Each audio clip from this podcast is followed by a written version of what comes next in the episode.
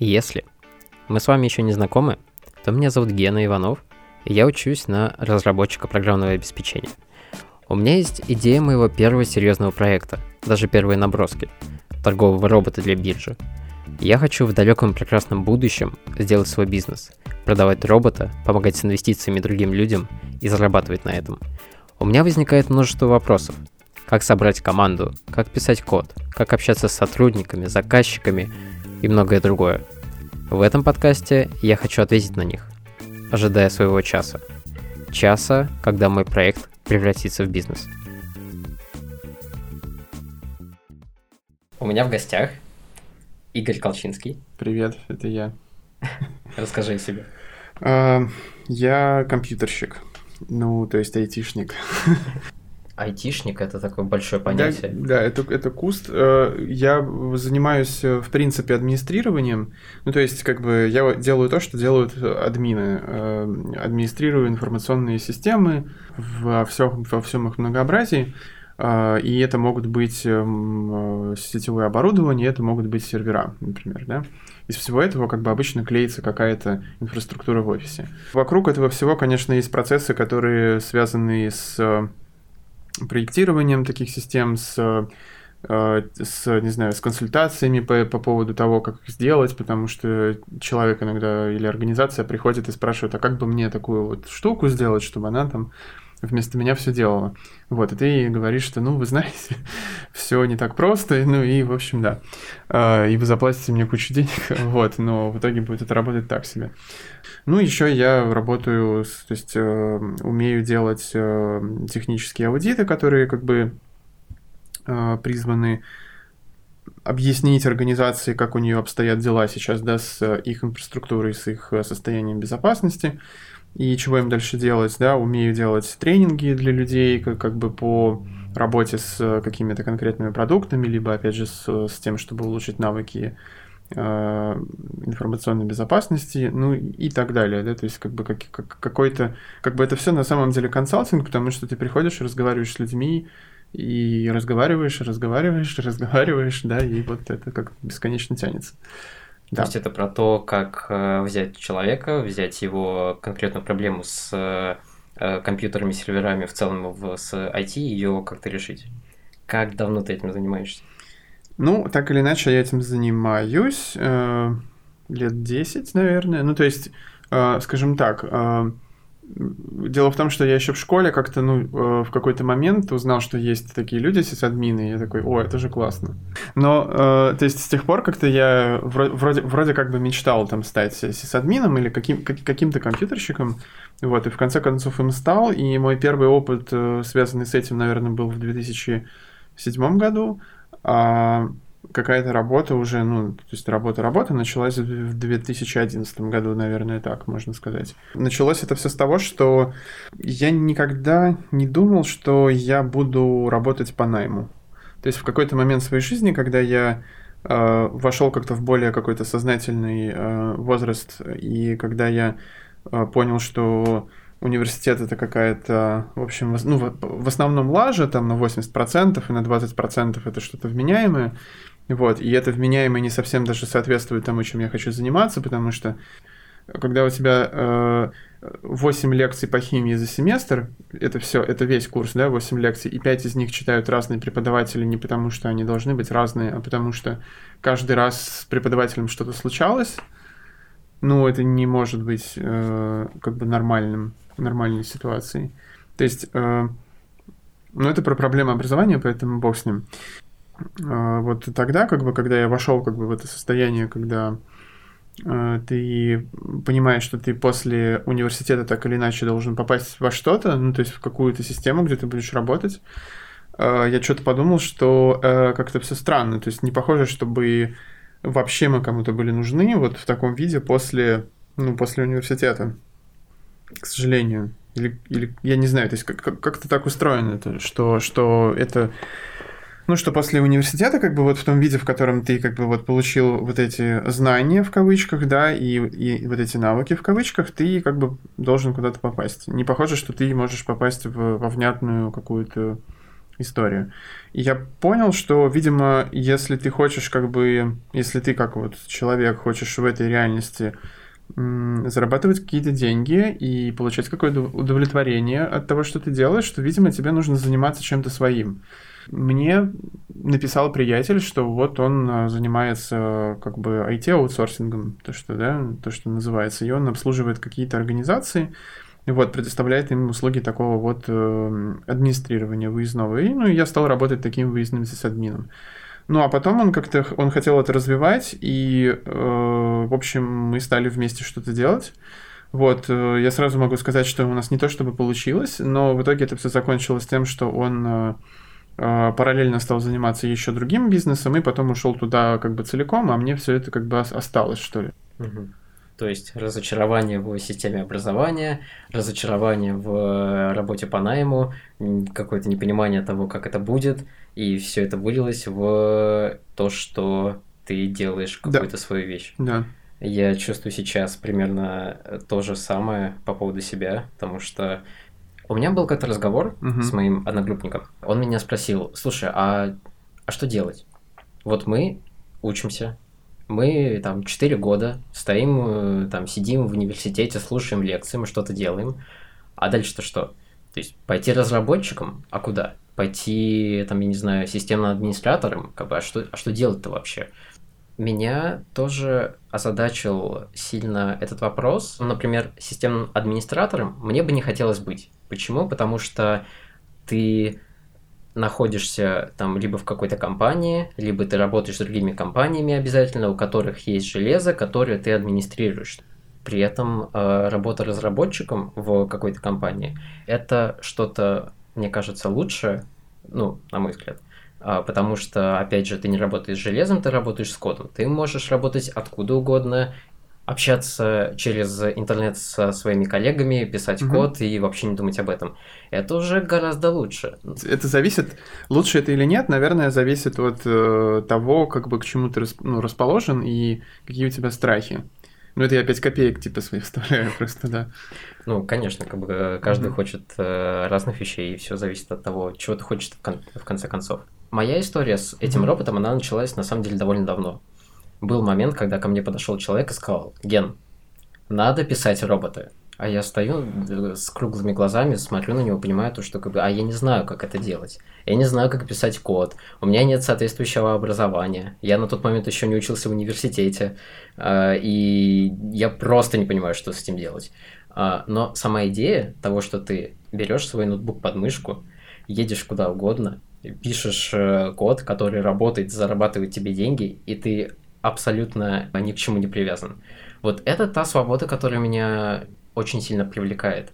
Я понимаю, почему эта свобода может быть привлекательна. При этом э, она будет работать тогда, когда у тебя есть какие-то характеристики, ну, важные тебе, да, то есть если для тебя мобильность важна как характеристика, чтобы ты ну, э, ею обладал, то тогда это понятная история. При этом, ну, я допускаю, что могут быть такие типа домоседы, которым норм как домоседы, в смысле, они живут в одном городе, например, да, и для них переезжать из города в город раз в год это ненормально, ну, то есть они не хотят этого. И тогда ты можешь сидеть в городе и работать э, с железяками, как бы, в конце концов, да, то есть это как бы, ну, вот э, по-разному бывает.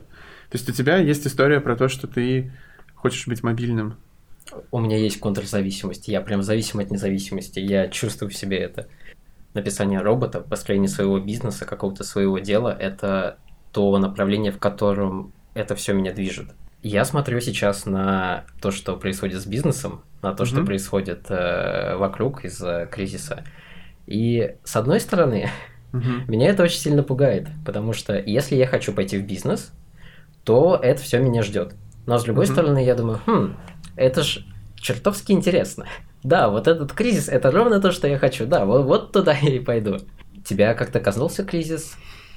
Сложно сейчас сказать, потому что как бы, ну, кризис только начался. То есть надо понимать, что, в общем, э, как это сказать, э, в Китае эта история начала развиваться там, ну, в январе, да, так, с дискретностью в месяц, если мы возьмем, то в Европе она началась уже, наверное, в феврале, ну, как бы в марте мы почувствовали э, это в серьезной степени, когда стали границы закрываться там, да, когда внутриевропейские границы стали закрываться, да, и сейчас мы имеем ситуацию, когда США там больше 500 тысяч э, подтвержденных случаев. И мы как бы э, попали в эту историю, но мы ее последствия еще не понимаем. То есть как бы мы, скорее всего, там э, в конце лета э, столкнемся как бы с настоящими последствиями, то есть когда инерция нормы пропадет, она закончится и начнется уже как бы мы вступим вот в эту вот в последствия вот этой вот беды. Сейчас э, нам не это правда пока что сильно не коснулось. В производственной цепочке есть это сейчас нем, немножко про теорию экономики, которую я нифига не знаю, поэтому если я скажу что-то не так, то не ругайтесь. Есть э, стадии, да, когда у тебя есть первично какие-то люди, которые добывают ресурс, например, да, есть те, кто его обрабатывают, а есть те, кто продают этот ресурс, а есть те, кто предоставляет уже услуги.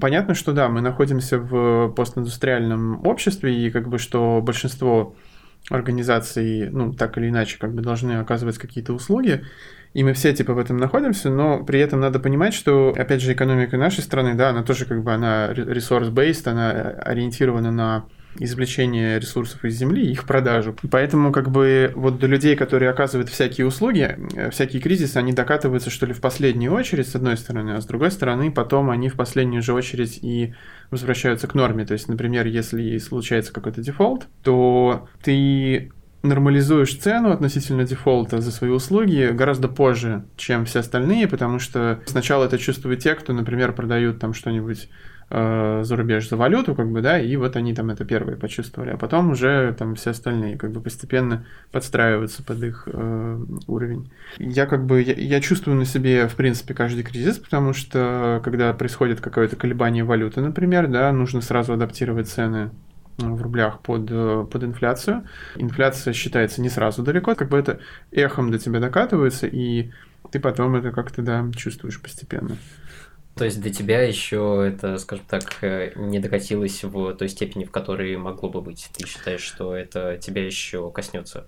А, я думаю, что э, да, в том смысле, что у меня есть, например, клиент, э, который представляет из себя типичного ну, предоставляет типичные бытовые услуги, да, и вот понятно, что сейчас они закрылись. Вся их бизнес-модель, она построена на том, что они а, постоянно оказывают какие-то услуги. Я не знаю, есть ли у них какие-то резервы. Если они есть, то отлично. Как бы, да, если у них нет резервов, то, ну, как бы я и не знаю, как они дальше, что они дальше будут делать. Вот, и поэтому, э, э, возможно, встанет вопрос о том, что мы там приморозим, как бы, да, оказание услуг на период, пока они не работают. С другой стороны, у организации есть непрерываемые процессы. То есть, например, бухгалтерии, они продолжают работать, потому что они сдают отчеты по НДС. Сдачу отчетности там по всяким э, базовым налогам отложили, ну, отсрочили, да, но НДС никто не отменял, и что ты будешь делать? То есть, как бы вот эти вот вьетнамские флешбеки, как у меня все выбивает, э, TeamViewer, ID, пароль, как бы вот это все, я это, ну, ежедневно все, в общем, чувствую. Э, недавно вообще была история, как э, я уже лежу в кроватке без, без 4 минут 12, и, и мне поступает звонок. Бухгалтер говорит, что у меня 4 минуты до конца сдачи отчетности, вот как бы у меня что-то не работает. И я понимаю, что я за 4 минуты могу, наверное, только ну, успеть встать с дивана, надеть как бы тапки э, и прийти к компьютеру. И я не решу проблему. Ну, то есть, как бы, что звонить-то уже ну, типа без 4 минут 12. Компьютеры это то, без чего уже не, ничего не работает. И поэтому люди, которые как бы ну, обслуживают компьютеры, они как медики сейчас, да, они ну, от них невозможно отказаться, грубо говоря. Ну да, в каждой компании сейчас есть хотя бы один компьютер. Твой холодильник это компьютер, твой, э, не знаю, бойлер это компьютер. Ну ты же не обслуживаешь бойлеры. Даже как это? случае. Я здесь процитирую э, одного, как бы, одного человека, да, есть э, специалист по компьютерной безопасности, Брюс Шнайер. У него в одной из лек, как бы, лекций, ну, в одном из выступлений, да, у него была э, история про то, что он рассказывает про мир, в котором все это компьютер. То, что когда ты устраиваешься на работу в компанию по производству холодильников, то ты можешь быть специалистом по, компьютер, по компьютерной безопасности, и он говорит, что it's kind of freaky and kind of awesome. вот, да, то есть это типа и чудаковато, и классно в, в одно и то же время. Говоря о работе с клиентами, это на самом деле одна из самых больших вещей, которые меня пугает во всей этой истории. Нас, естественно, в университете не учат э, тому, как там, общаться с заказчиками, как общаться с клиентами. У нас был только один преподаватель, который в прошлом семестре читал лекции в 8 утра в субботу. Mm-hmm. То есть на них вот самые стойкие просто приходили. Из всего потока, наверное, человек, я не знаю, 10 или 20, что-то такое. Я был среди них, потому что этот э, преподаватель невероятно интересно рассказывал, и он рассказывал э, невероятно полезные вещи. Например, он говорил о том, как ставить техническое задание, как э, проверять э, работу, как э, вот выстраивать все вот это общение с заказчиком, как выстраивать все это общение с людьми. И я помню это ощущение на лекции. Он э, там говорит какую-то вещь, которая, ну, для меня сейчас uh-huh. там очевидна. Например, нужно делать техническое задание по пунктам. Uh-huh. Каждый из этих пунктов должен быть, во-первых, очевидным, а во-вторых, проверяемый. Uh-huh. А, то есть, если ты говоришь, э, что там тебе нужна программа, которая делает магию, то, угу. ну хорошо, ты, ты ее сделал, а потом надо проверить, а ту ли магию она делает, а угу. то ли вообще ты написал. Это отвечает вообще требованиям заказчика? Или, например, то, что не обговорено с заказчиком, вообще говоря, может происходить как угодно. То есть ты написал программу, ты там, я не знаю, сделал интерфейс, в, в интерфейсе должны быть там такие-то кнопочки, такие-то поля, а как они расположены, вообще говоря, уже не важно. Если в техническом задании это не написано, то да, конечно. И на вот этой вот почве э, недопонимания, каких-то вот непрописанных контрактов, как я понимаю, и возникают э, какие-то конфликты. Как ты выстраиваешь э, общение с заказчиками? Наверное, э, очень важно, чтобы человек, который работает с людьми, то есть это может быть менеджер по работе с клиентами, а может быть бизнесмен, который да, ведет какие-то дела, или это может быть э, не знаю, человек, который там, ну, какой-нибудь бизнес-аналитик, да, если он там пишет как раз такие штуки, да, разрабатывает там бизнес-планы или там что-нибудь такое. Наверное, таким людям нужно понимать какие-то базовые вещи из социологии и, наверное, базовые вещи из психологии.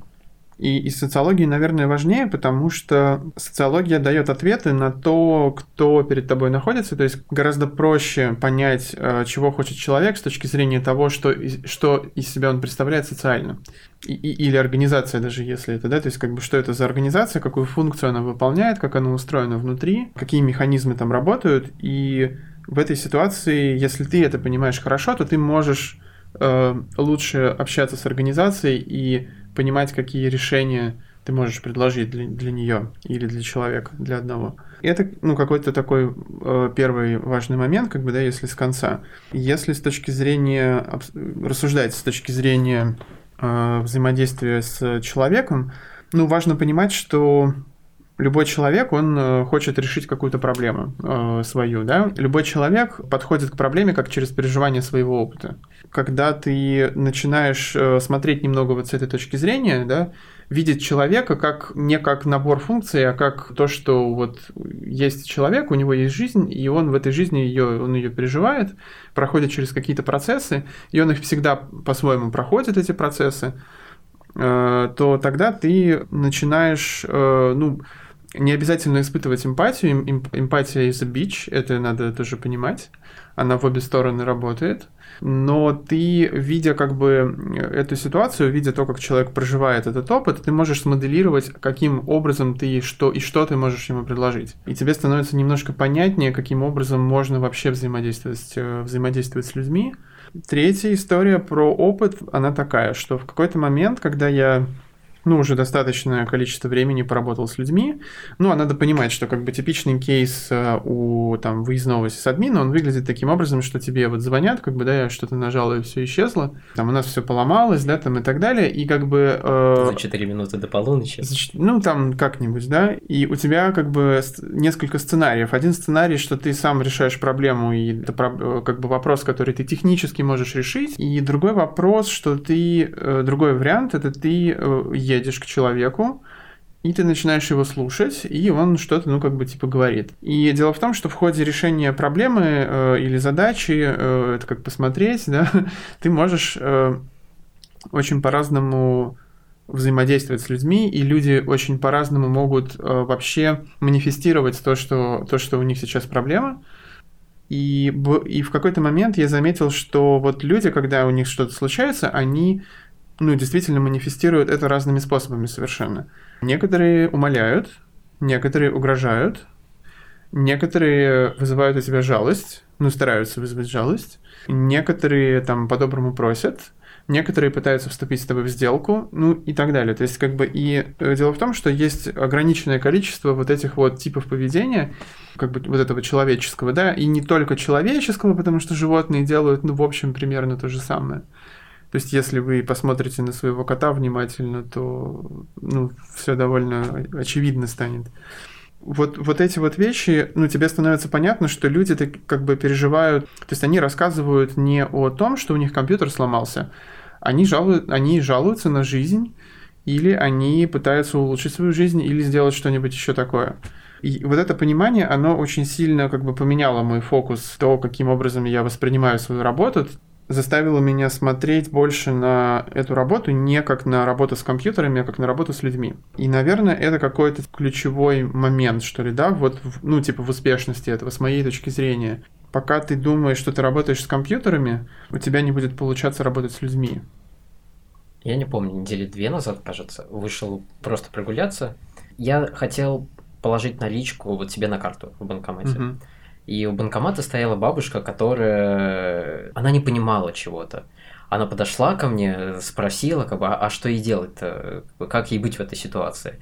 Я смотрю на нее и понимаю то, что с головой у нее в целом все в порядке. То есть она угу. думает, она воспринимает тебя, она тебе отвечает, то есть все хорошо. Но при этом чувствуется, что та структура, которая у нее в голове, а, она, она, она очень жесткая, она уже сформирована за все эти года, и она не поменяется никак. То есть она может разговаривать с человеком только на своем языке, она не может понять твоего. Вот если ты, если так сложилось, что вы с ней разговариваете на одном и том же языке, то у вас есть контакт. Если что-то идет не так, то все, контакта уже нет. Ей помог, потом разговор как-то ушел в другую сторону, а я тогда был на самоизоляции уже не помню какой день, и мне хотелось поговорить с людьми, и, короче, следующие два часа мы с этой бабушкой просто болтали. Ну, как болтали, она мне просто рассказывала про свою жизнь, как э, она там приехала из Самары, то, что у нее диплом с отличием, то, что она инженер э, программного обеспечения, что-то такое. И она рассказала о том, как она перевыпускала э, карту Сбербанка. И она использовала еще слова из серии банк данных, такие слова, которые специфичны mm-hmm. только вот для какой-то конкретной области. А, и она говорит то, что она вот она пришла в Сбербанк, она сразу, она уже давно знает то, что в этом году, в этом месяце ей нужно перевыпустить карту. Она приходит, начинается какой-то диалог, она выясняет, там, как это делать, и она общается вот с этой сотрудницей на своем языке. Сотрудница ее не понимает. То есть в тот момент, когда она говорит э, слова, ну я в свой банк данных уже записала, то, что мне нужно прийти сегодня и перевыпустить карту. На словах банк данных у сотрудницы Сбербанка вот такие вот глаза, она просто не понимает, что с этим делать перевыпускает карту, потом ей нужно подключить там автоплатеж, как у нее было вот до этого. А, и ей э, сотрудница говорит, слушайте, вот подойдите вот там к молодому человеку у выхода, он вам поможет все настроить. И эта бабушка мне говорит, ну я же понимаю, что вот те люди, которые э, сидят за компьютерами, они как-то на уровень повыше тех людей, которые стоят у входа. И я ей прям так и говорю, а у этого мальчика-то вообще IQ есть? Зачем мне к нему идти? Давайте вы мне все это сделаете. Я стою, я, конечно, смеюсь с этой всей истории, но как только я представляю себя на месте этой сотрудницы, на месте этого несчастного мальчика, мне становится плохо. Это была очень хорошая иллюстрация к твоим словам. Она, не, угу. она рассказывала свою проблему через историю своей жизни. В какой-то момент становится понятно, что не ключевой, а один, наверное, да, из элементов информационных систем, любых, которые мы вообще можем придумать, а, является человек. То есть это становится интересной переменной, которую мы пока не очень умеем хорошо предсказывать и встраивать в информационные системы. И, наверное, это какое-то дело будущего. То есть, как бы я, я эти истории тоже видел тоже в довольно э, как бы большом количестве. Они так или иначе возникают. Они, конечно, возникают довольно часто с людьми пожилого возраста, да, потому что они не раз, они не получали опыт тот, который получаем мы. Мы растем вместе с компьютерами, и это совершенно другая история, да, нежели там расти с ну, с какими-то простыми очень устройствами, которые работают на электричестве. Ну, и я видел всякое, то есть, как бы, когда, когда человек получает через курьерскую службу ну, то есть он идет в СДЭК, получает, значит, фитнес-браслет, а дальше начинает жаловаться, значит, я чернобылец и не позволю над собой издеваться. Он, от, значит, мне отказываются нас, настроить этот браслет, ну, как бы, а им, ему объясняют, что ну, мы курьерская служба, мы как бы не можем ну, мы не можем вам ничего настроить, мы, у нас нет такой функции. Вот, а он говорит, а мне сказали в магазине, ну, в этом магазине, где я заказывал, что могут. Вот, и вот он дальше, значит, начинает как бы куда-то звонить и везде жаловаться. Ну, и это как бы история, да, про то, что, ну, кто-то ему наврал, получается, или он воспринял серьезно, или, или, или в магазине его не поняли. И эта история повсеместная. Какая-то женщина, которая пришла в Почтобанк, который, к слову сказать, технологически устроен потрясающе. В смысле, они вложили, видимо, кучу денег, э, кучу, кучу ресурсов просто, да, в разработку своих продуктов, продукты выглядят очень достойно, то есть как бы не хуже, ну, не знаю, не хуже там Альфа-банка, может быть, э, совершенно точно. И там э, женщина приходит, а вот мне, значит, уже второй раз приходят напоминания про то, что я там должна заплатить по кредиту, а где вообще-то сотрудница, которая мне все делала, как бы что у нее там, почему она не работает по графику, где ваша начать. То есть, я сижу и думаю, блин, ну вот а чего, а, а, а в чем проблема, ну, ее? Ну, то есть, как бы, а, а, от чего, ну, что случилось там? То есть, ее же вроде, ну, не обокрали, ни, ни денег никаких не списали. То есть, а что, как бы, вот... То есть, э, конечно, как бы, ну, э, то, каким образом э, у человека устроено его, там, восприятие социального вза взаимодействия, да, как, какой вид социального взаимодействия он выберет и какую модель безопасности внутри себя он выстраивает, да, с точки зрения вот этой вот, это очень зависит и, и от э, опыта, в котором он рос, будучи, будучи молодым, вот, и, конечно, ну, это такая история, да.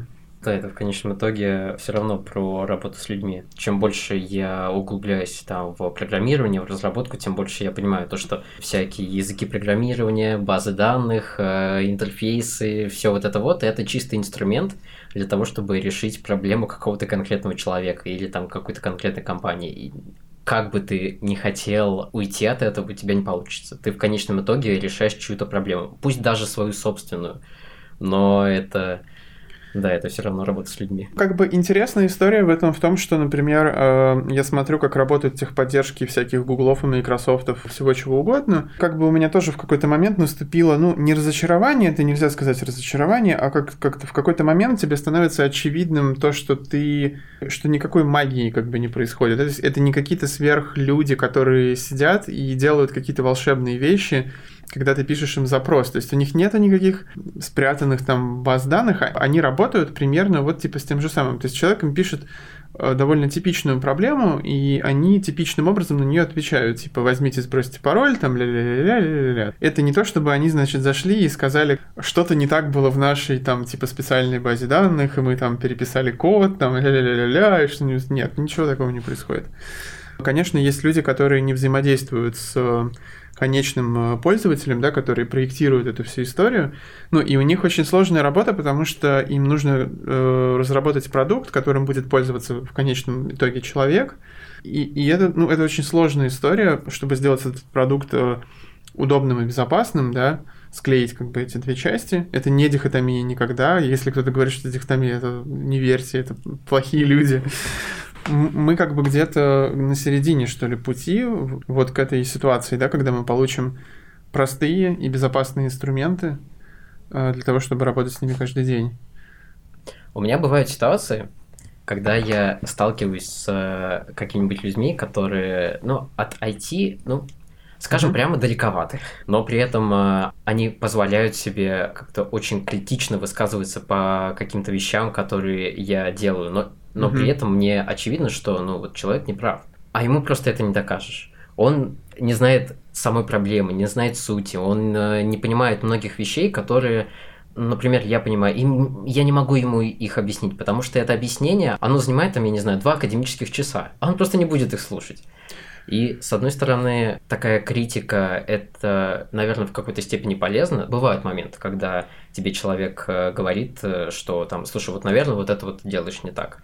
И это может как-то повлиять на то, как ты делаешь какие-то вещи, повлиять на, mm-hmm. на самого тебя. Это с одной стороны. А с другой стороны, я чувствую, что чем больше я такой неоправданной критики получаю, тем больше у меня развивается какой-то, знаешь, такой синдром самозванца. А может быть, я не здесь нахожусь, а, а может быть, мне не это нужно делать. На эту тему написано очень много статей, очень много разных материалов. В той или иной степени, я думаю, это примерно с каждым случается. То есть, ну, каждый э, задает себе вопрос, а я вообще здесь нахожусь или нет? Подтверждаю, конечно. Ну да. У тебя, я так понял, была такая история. Да, конечно, более чем. Причем, ну, есть, скажем так, люди более склонные к этому и менее склонные. Возможно, более склонные люди это люди с опытом э, травмы, который ну, были какие-нибудь родители, например, которые, ну, не ценили там или, или, или обесценивали там достижения, там, например, ребенка, или как-то не обращали на это внимание, или, или вообще не фиксировались на этом и так далее. Вот. А, и в меньшей склонны люди без таких проблем. Конечно, это как бы, то есть это скилл тоже, да, ну или не скилл, это такая характеристика, которую можно прокачивать. У меня было несколько стадий прокачивания этого. Первая стадия, наверное, была такая, что на старте ты человек, который, ну окей, я умею, конечно, установить операционную систему, вот, но это же все умеют. И поэтому, как бы, блин, справедливо ли я получаю свои деньги? И ты себе объясняешь это тем, что, ну окей, люди просто не хотят тратить на это время, и поэтому они тебе платят. Потом следующая стадия это то, что ты э, понимаешь, что ты можешь установить операционную систему, потом ты можешь установить много разных операционных систем, и потом ты можешь сделать то все пятое, десятое а потом ты понимаешь, что да люди бы и смогли бы это сделать, но они это делают э, как-то по-своему, и не очень понятно, почему они выбирают именно такие решения, и они не очень внимательны в каких-то вопросах и не знают нюансов. Потому что установить операционную систему, да, это, конечно, это любой может, да. это, это действительно, ну, может быть, не очень сложная задача, потому что Windows 10 в коробке сейчас продается с, с расчетом на то, что ты вставишь в компьютер флешечку, ну, и у тебя запустится программа установки. Ну да, сейчас вот. все сделано, на мой взгляд, ну, да. для того, чтобы там пару кнопочек потыкать, да. и, в принципе, все у тебя винда есть. Конечно, да. Но если тебе уже нужно выполнить какие-то там, ну, настройки, например, да, более внимательные, то тебе нужно зайти сначала в BIOS и выполнить их, а это уже далеко не все умеют. А потом я понял, что, блин, да вообще как бы не очень люди, то есть разбираются в каких-то вопросах, в общем, они не должны, как бы, да, но, но просто ты начинаешь фиксировать вот этот момент, что люди не всегда и далеко не всегда, и далеко не во всех вопросах с точки зрения там вот компьютеров вообще разбираются. И сейчас это вообще стало справедливо, потому что за 10 лет э, смартфоны вошли в широкое употребление, как бы все-таки 10 лет назад это было не так. Вот э, люди уже перестали понимать какие-то вещи, то есть они это, наверное, не проблема, потому что ты, в конце концов, же не знаешь, как твой холодильник работает тоже, да, там как бы, ну, то есть не в подробностях. Пример холодильника, он просто, я его люблю. Вот, ну, то есть как бы есть кондиционер, например, это тоже своего рода холодильник. И вот ты приходишь в помещение, смотришь, там у людей работает кондиционер и окна на распашку, и ты такой, вы типа, ну, закройте окна-то, они такие, а зачем? Ну, говорю, ну, у вас же кондиционер работает, жарко у нас все равно. И ты такой, так, ладно, второй закон термодинамики, школьный курс физики, да, там какой там восьмой, девятый класс. Ты начинаешь такой, ну, тепловые машины, ну, там... Цикл Карно. Да, да, да. КПД. И история с компьютерами, она становится примерно такой же, потому что, ну, и она может быть даже сложнее. И как бы люди, да, они не, не, не понимают этих, э, этих нюансов. И ты понимаешь, что ты эти нюансы знаешь и понимаешь ты начинаешь уже ценить себя как специалиста, как эксперта. Люди, которые ну, как бы считают, что они лучше знают, как от этого защищаться, да, э, от этого защищаться можно таким образом, что если эти люди все знают и понимают, то, в общем, зачем им твои услуги нужны? Дело в том, что любой человек, он в любой момент может отказаться от твоих услуг, начать сам решать проблемы. То есть, если он в достаточной степени компетентен. Бывает еще другая немного история, когда люди начинают тебя мучить, они могут тебе платить деньги при этом, да, но при этом они начинают насиловать твой мозг постоянно, одинаковым образом. То есть, когда это не история про то, что у меня стоит задача, как бы ты эту задачу решаешь, ты можешь объяснить, как ты ее решаешь, вы можете согласовать техническое задание, там все остальное. А когда ты, допустим, уже это сделал, или ты не, вы не писали никакое техническое задание, потому что, например, ну, э, это была очень простая задача, или человек не захотел, и дальше он начинает тебе предъявлять претензии по поводу того, как это реализовано, да, и там вот здесь вот так вот, значит, работает. А почему? И, в общем, на вопрос «почему?» как бы ответ один. Ну, по кочану. Потому что я так захотел, потому что так э, как бы не было требований реализовать конкретным образом, я ре- реализовал это так. И если такой человек появляется, то, наверное, у этого человека цель немного другая. То есть здесь нужно понимать, что, э, конечно, таких психов нужно избавляться. То есть если такой, если начинается это, посылать надо сразу. Нужно э, таким людям, либо заряжать им, как сказать, есть несколько способов, как это mitigation вот этой истории, да, потому что ты можешь просто отказаться, ты, или ты можешь заломить цену, сказать, слушай, дорогой, если ты хочешь мне трахать мозги, как бы, то плати в три раза больше. Тогда, ну, тогда я это буду чувствовать как то, что это справедливо, да, в том состоянии, в котором это есть сейчас, это нифига не справедливо. И есть еще э, тоже как бы два типа людей с точки зрения того, чего хотят. Потому что есть люди, которые осознают, чего у них происходит. То есть человек, который осознает, там, у меня э, с компьютером проблема, мне нужен компьютер как рабочий инструмент там, и так далее. А есть люди, которые реально воспринимают это через призму своего жизненного опыта и переживания, как бы, да, тревожного, которое у них есть.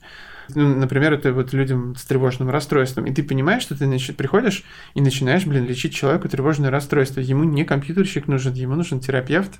Ты не можешь ведь гарантировать, что ты починишь компьютер, потому что результат может человека не устроить. Тут я люблю пример с врачами, да, что иногда пациент умирает, и иногда мы не можем вылечить пациента, иногда мы можем предлагать очень узкий коридор решений – Компьютеры — это может быть более простая история, чем человеческий организм, но если говорить там про ноутбук, то там не один процессор же, там их 20 примерно, то есть 20 разных чипов, которые занимаются вообще очень разными вещами, и мы, конечно же, никогда не знаем, что делает каждый конкретный чип, потому что у нас нету никакой документации.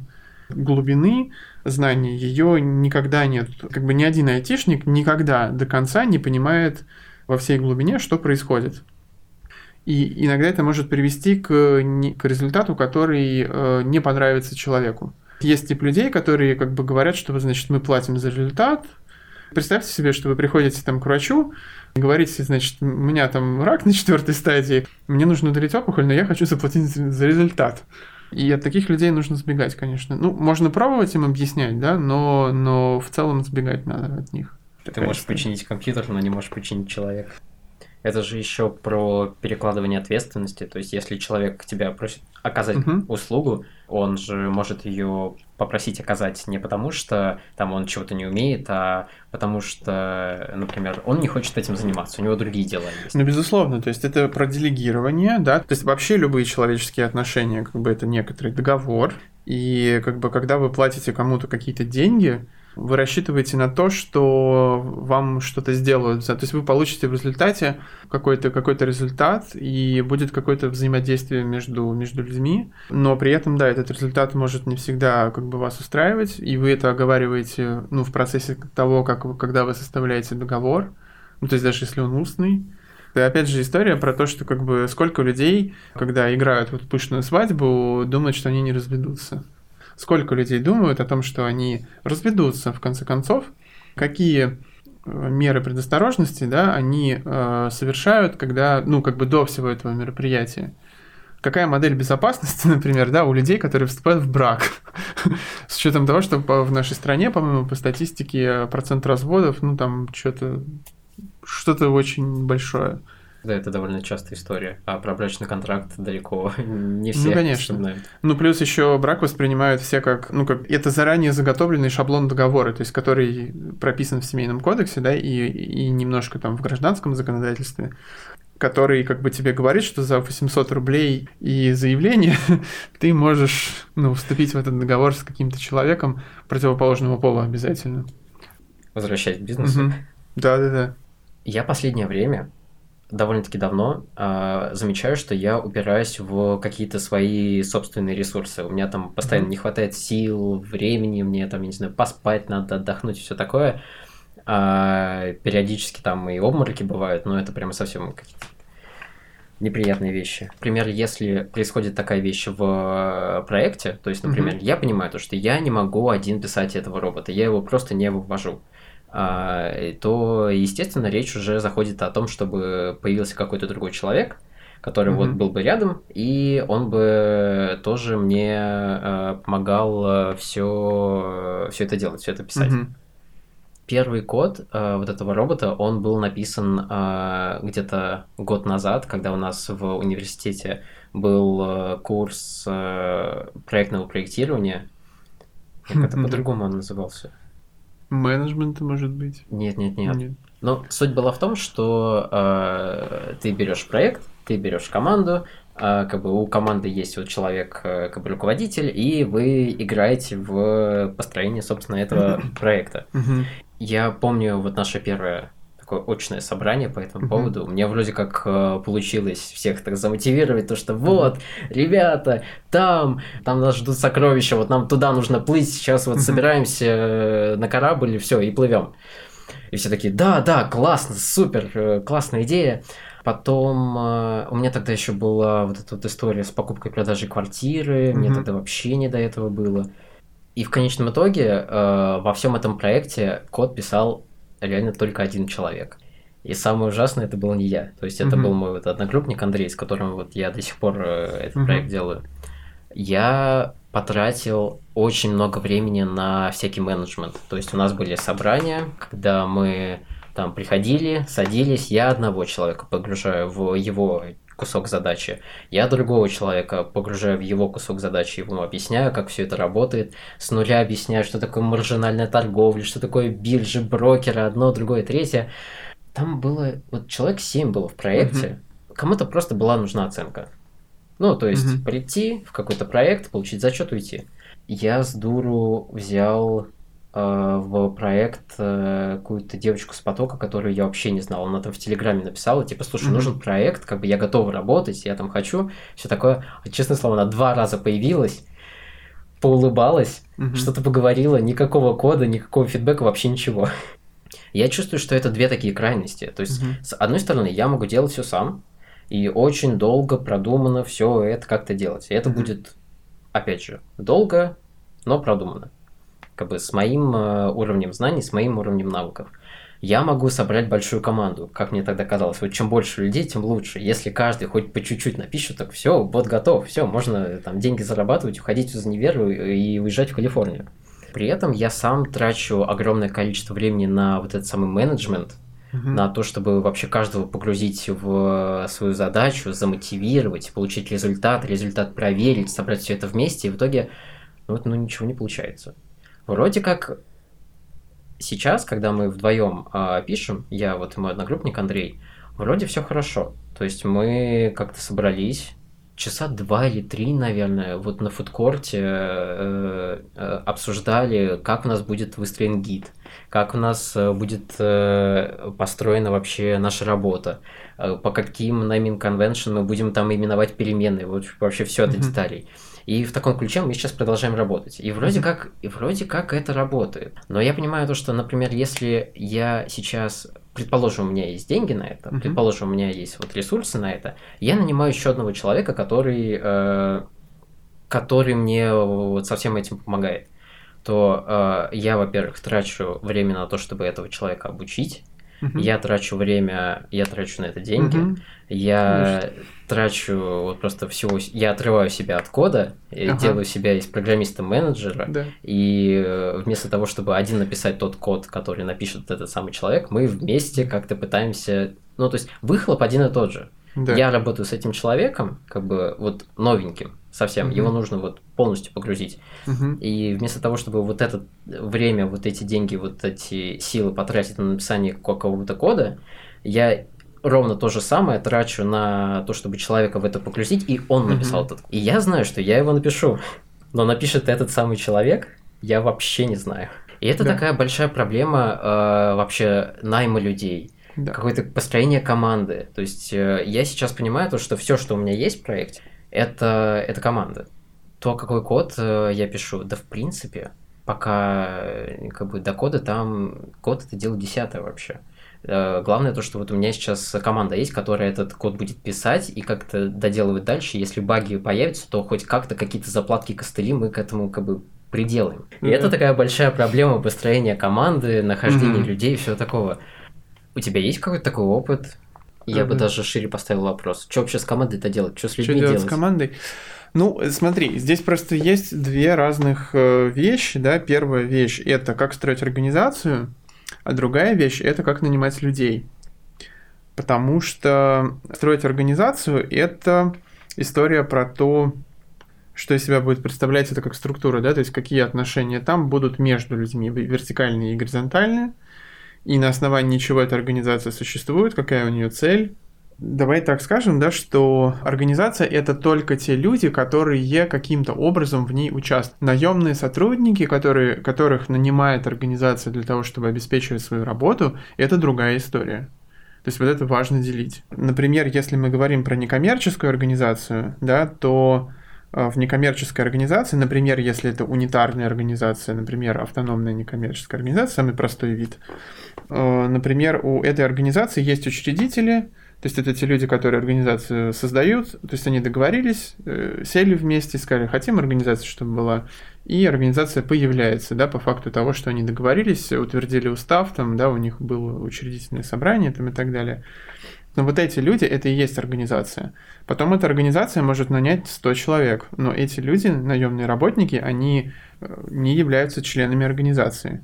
То же самое можно сказать, например, про коммерческую организацию. Да? В коммерческой организации, например, если это тоже самый простой вид общества с ограниченной ответственностью, то в такой организации у тебя есть учредители, э, которые входят в состав организации путем внесения каких-то денег, которые называются уставный капитал. И, собственно, вот эти деньги, это и есть как бы эта организация. То есть мы взяли, как, как, или это может быть имущество. То есть, например, дубовый стол, который они оценили в 5000 рублей. И у другого тоже был там дубовый стол, марки там. ООО, два да. дубовых стола. Вот, да. Я видел реальные уставы, как бы, когда там люди внесли имущество в виде там э, принтера, там, Xerox 3110, э, что-то такое. Ну, ну да. И организация начинает после этого существовать, но это вот эти люди, как бы, да, они являются членами организации, потому что в конечном итоге они бенефициары этой организации. В том или ином виде получают результат работы этой организации. То есть организация при этом, как бы у, нее, например, цель по уставу прибыль извлекать, да, если это коммерческая организация, по этой уставной цели они являются бенефициарами этой прибыли, то есть они дивиденды получают, да, а наемный работник, он дивиденды не получает. Участник организации, он несет все риски, связанные с существованием этой организации. Сотрудник наемный, он этого не несет. То есть его риски, они все ограничиваются тем, что у него есть должностная инструкция, зарплата, трудовые права, то есть как это как выглядит классическая российская ООшка, там, да, там, значит, это самый один э, чувак учредитель на 100%, и он же генеральный директор. Такое по закону можно, да, но это типичный пример вот этого вот рабства. Вид наследия крепостного права, потому что по факту человек контролирует целиком организацию, и он э, может уволить кого хочет и нанять кого хочет, то есть он как бы никто не является, нету никакого контроля внешнего, да, по отношению к организации, который мог бы ну, начать торговаться с человеком и говорить, а давай мы как-то, ну, типа, будем вырабатывать какое-то решение. Если это какая-то более может быть здоровая организация, да, то там генеральный директор это такой наемный менеджер, которого все люди, которые организацию составили, они его наняли, да, то есть они договорились с ним, что ты будешь управлять организацией и платят ему зарплату и он учредителем, при этом у него может быть какая-то доля, да, но у него нет никакого полного контроля над э, организацией. Если как бы рассуждать про команду, да, и про то, что делать э, с людьми, важно это делить. То есть, если, например, мы говорим про команду, у которой есть интерес в том, чтобы э, заниматься этим делом с перспективой на то, чтобы извлекать из этого прибыль, да, и нести вот эту вот ответственность за, за организацию и иметь какую-то долю в этом всем, да, то это одна история. Человек, я не знаю, что, что для этого нужно. Для этого нужно, наверное, типа верить в то, что ты действительно хочешь этим заниматься, и заниматься этим, и заниматься, и заниматься, и заниматься примерно понимать, какие ресурсы ты готов в это вложить. Причем ты можешь вложить очень разные ресурсы, например, на чем выстраивается механизм инвестирования. Инвестирование, механизм инвестирования выстраивается на том, что появляются какие-то люди или организации, которые говорят, мы вам дадим денег в обмен на что-то в будущем, и это что-то в будущем, это может быть доля в организации, то есть как бы доля как раз уставного капитала. В случае акционерных обществ, да, э, выпускается какое-то безумное количество акций, которые, которые продаются. Уставный капитал – это, в принципе, немножко то же самое, просто это не какие-то бумажки, которые мы выпустили, а это деньги. В основном э, голосования делаются, я уже не помню, там есть разные виды голосований, да, ну как бы мы можем в уставе написать, что голоса равны долям в уставном капитале. То есть, например, если у меня доля в 9 тысяч рублей, а у тебя в 1 тысячу рублей, и нас всего двое, то сколько раз бы мы бы не голосовали, то если, то у меня всегда будет большинство голосов, да, это как бы тоже там есть разные способы этого. Но в коммерческих организациях обычно так э, происходит, потому что, ну, это как бы типа объективно, да, кто, э, у кого контроль над организацией, тот и принимает какие-то решения если человек э, готов вот нести вот эту вот ответственность, да, то, э, то он будет в этом участвовать. То есть это довольно простой ответ, потому что в конечном итоге мы сталкиваемся, например, с ситуацией, когда человек охладевает, как бы, да, и уходит из команды такой, из такого стартапа. Ну, наверное, этот человек не сопоставляет те э, усилия, которые он может приложить, то есть тот ресурс, который он может туда вложить, с тем выхлопом, который он видит от этого всего. То есть, наверное, это так. И, наверное, это нормально. Как, как донести до людей? Хороший вопрос. То есть, как бы, каким образом людям на старте э, объяснять, как бы, и воодушевлять их как-то, или не знаю, что, что делать. Черт его знает. То есть, как бы, например, я не сторонник такой модели, чтобы нужно было, типа, людям обещать какие-то золотые горы. То есть, наверное, можно обещать много работы, и честно говорить, что нужно, нужно много работать. Как Черчилль говорил, не ручаюсь за точность цитат, то как бы я не обещаю вам сейчас типа золотые горы, я вам обещаю, что мы все будем очень много-много работать. Вот, и если мы будем очень-очень много работать, то если Господь соблаговолит, мы с вами окажемся, ну, получим экономическую выгоду от этого. Вот то же самое и здесь, да, если ты понимаешь, как это должно работать, и примерно выстраиваешь свою ну, модель, в которой э, эта история может выгореть, да, то, наверное, тебе стоит этим заниматься. Вот. А что касается людей, которым ты можешь делегировать, это вот другая история, да, это история про то, что я здесь могу такую как бы метафору рассказать. Есть такая теория возникновения государства, как это оседлого бандита, что ли, да? Предположим, что нету никаких государств, да, там все более-менее там набегают и грабят друг друга. Постепенно таких групп становится все больше и больше. Они начинают грабить постепенно одни и те же территории. То есть они устанавливают контроль над какой-то территорией, но им нужно как-то администрировать то, что они награбили. И как бы такой человек, который как бы начинает администрировать, он превращается в бюрократа. Ну, то есть как бы начинает придумывать какие-то способы, как, ну, вообще с этим, типа, нужно посчитать это все, там, потом разложить, потом инструкции какие-то всем раздать, что куда класть. И в итоге в третьем поколении он уже он не бандит никакой, да, то есть он какой-то менеджер, он может быть неприятным менеджером, да, там, то есть он может там рубить голову, там все что угодно, но он уже не тот вот этот лихой, э, как бы, чувак на, на не знаю, на коне, который, значит, при, приезжает и там все это... Романтики уже в этом как бы мало. Та же самая примерная история возникает с любым, э, с любой командой, которая рано или поздно ну, начинает пытаться заниматься как бы вот этим делом, то есть у тебя возникает необходимость администрировать то, что, то, что у тебя происходит, э, твои процессы. Сложная история с тем, каким образом э, ты можешь передать свои навыки, потому что действительно как бы не существует э, одинаковых людей, все люди очень по-разному воспринимают и, и делают какие-то вещи. Планировать себя в смысле вот информационном, э, передать какие-то навыки другому человеку, наверное, возможно, но возможности эти ограничены, потому что Для того, чтобы это было успешно, человек должен хотеть эти вот навыки, именно эти навыки перенять и понять, что именно они нужны там и все такое. Наверное, все упирается в инструкции. То есть у тебя должна быть понятная инструкция для человека, что он должен сделать, что он должен делать. То есть это скрипты и инструкции. С точки зрения того, как в организации это выстраивается, это, наверное, какие-то политики. И в итоге, то есть, о чем мы говорим? Мы говорим о куче документов. Это должно быть очень много всяких документов, которые объясняют, как происходит процесс. Это то, что мне как бы есть сказать вот по этому поводу, как бы, да, что я понял из всей этой истории. Ты сказал о том, что организация это не те люди, наемные работники, угу. это те люди, которые, я так понял, принимают решения несут риски. Ну да, то есть, конечно, да. То есть, как бы дело в том, что, ну вот, если мы начнем сравнивать простого учред... как бы как простого сотрудника и учредителя, да, то сотрудник что делает? У него есть должностная инструкция, и у него есть трудовой контракт, и трудовой, по трудовому контракту он обязан выполнить определенную работу, он ее выполняет в соответствии с трудовым кодексом, то есть ему регулятор, то есть государство устанавливает какие-то права, Э, учредитель, то есть человек, который владеет э, долей в организации, он несет риски, связанные с тем, что с этой организацией происходит.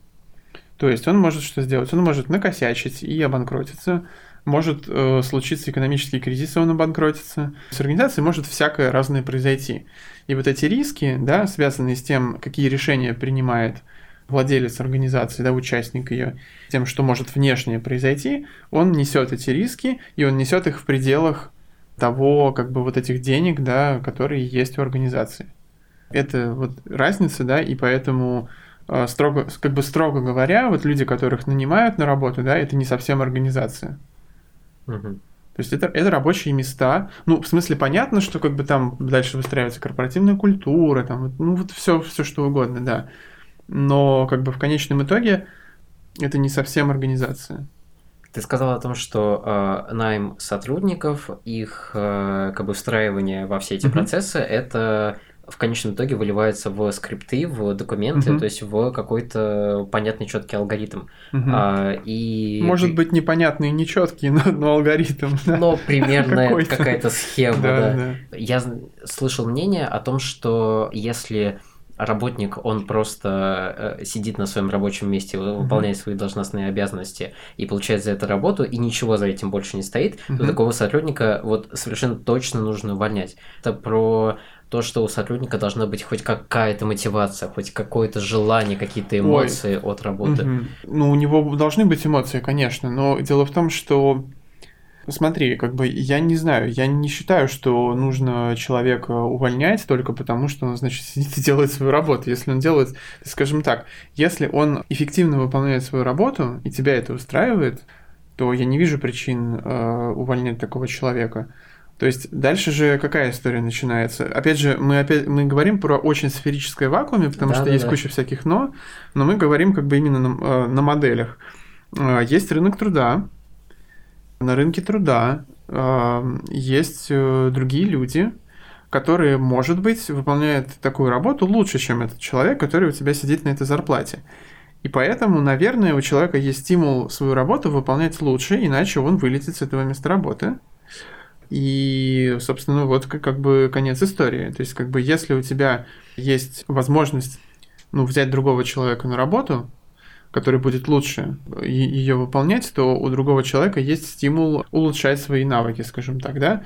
Но в принципе, как бы да, у тебя есть, например, инструкция, да, если человек ей соответствует, то есть, как бы, опять же, здесь в чем история? В том, что э, организация, да, это такой организм, да, где есть механизмы работы, да, то есть, например, если есть менеджер по продажам, то тебе должно быть понятно, сколько в день заказов должен обработать менеджер по продажам, чтобы твоя организация, ну, как минимум не уходила в убыток.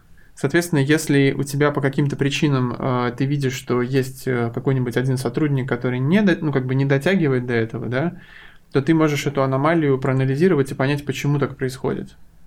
Дальше ты можешь принять какое-то решение, основанное на том, э, что это за аномалия.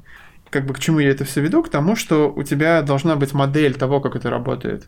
В принципе, если у тебя есть э, как бы среднестатистический менеджер, который типа в это попадает, то я не вижу причины с ним что-то делать.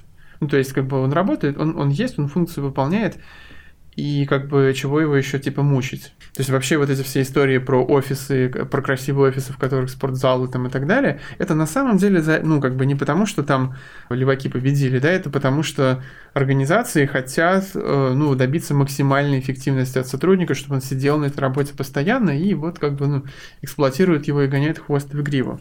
Хорошо ли это, я не знаю. Ну, то есть, не факт. Но, судя по всему, да, это работает. Если, например, дать людям возможность э, самоорганизовываться, это тоже работает, да, то есть, как бы, если мы берем и как бы убираем, задвигаем этого менеджера в, в, в кабинете на высоком стуле и в костюме, как бы убираем его, переодеваем его в свитер и, значит, в это самое, в одежду из H&M, и сажаем его вместе за один и тот же стол, и как бы он с ними вместе играет в сквош там или во что, а, и пьет пиво, как бы, да, по вечерам, то все меняется. Он не перестал быть никаким менеджером, он по-прежнему там тимлит, но у тебя они все стали работать в атмосфере, ну, какой-то доброжелательности, они стали работать эффективнее.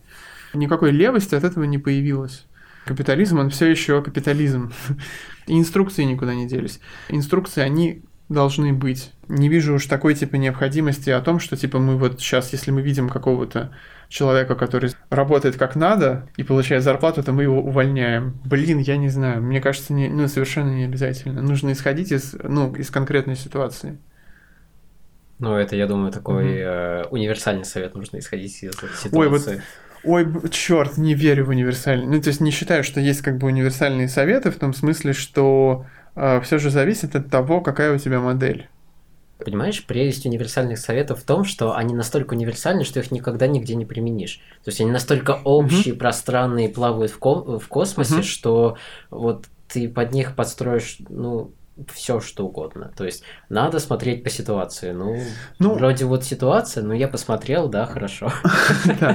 Не, ну то есть я видел всякие разные организации, ведь дело в том, что как бы, ну вот, когда ты работаешь таким вот, как это, когда у тебя профессия помогальщика, да, человека, который помогает людям, ты неизбежно видишь все процессы, которые в организации есть. Я видел очень разные организации с невероятно низкой эффективностью, которые каким-то образом даже в нынешней ситуации вообще выживают. То, что должно умереть, оно умрет, да, но они как-то до сих пор продолжают вот, ну, вот, вот кувыркаться и там как-то что-то лапками дрыгать и, и как бы и что-то как-то жить. Вот, черт его знает, как, как, как это работает, вот, но так или иначе, как бы, да, ты видишь внутренние процессы организации, и, может быть, этот совет я понимаю таким образом, что если ты видишь такого человека, который не мотивирован в смысле того, чем он занимается, да, то есть если он понимает как бы работу как обмен вот э, своих услуг на деньги и, и, и на больше он не готов, не стремится конкурировать с другими сотрудниками в организации, то такого, от такого человека мы можем избавляться, да, мы таким образом как бы повышаем эффективность. Я такой совет готов как бы, ну, рассматривать, действительно. Я, то есть я в этой модели, я понимаю, почему это важно. Но опять же, как бы модели разные бывают. Любой совет мы должны как бы немножко примерить под свою модель и понять, действительно ли нам это нужно. Это же бесчеловечно, если мы берем, то есть как бы сейчас я левака включаю, да, и говорю, что а что же делать тем людям, которые как бы не могут эту конкуренцию выдержать, и что мы как бы должны как-то типа на помойку выбросить или что? Надо смотреть по ситуации. Да, надо. Ну, то есть, да. Да. Я думаю, давай на этом закругляться. Давай, минутка, okay. минутка саморекламы. Как называется твоя компания, как ее найти, как у тебя услуги заказать?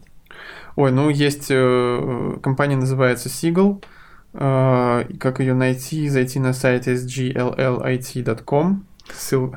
Я не знаю, будет ли описание, будет, да, будет ли описание, будет ли там ссылка, но как бы если будет, то окей.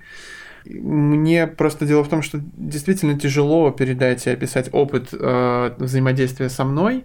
Я думаю, что как бы если у кого-то возникнет желание поработать, то я думаю, просто нужно попробовать поработать и понять, каким образом я оказываю услугу и, и что это за услуга, и уже решить для себя, как бы хотите ли вы дальше это делать. Ты так говоришь, что это как будто, знаешь, этот мем из 50 оттенков серого, Покажи мне то, что тебе нравится. Ах ты больной ублюдок.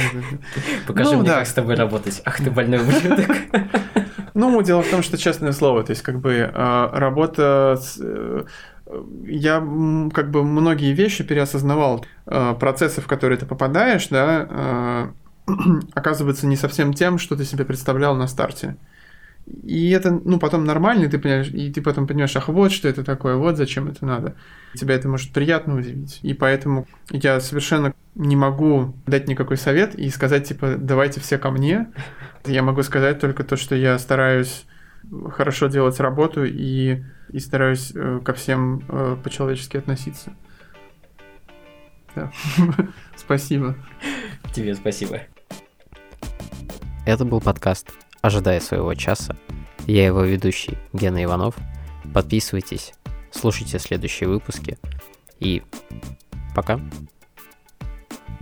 А, и это такая большая, опять же, проблема. Ой, господи, правду говоришь, да.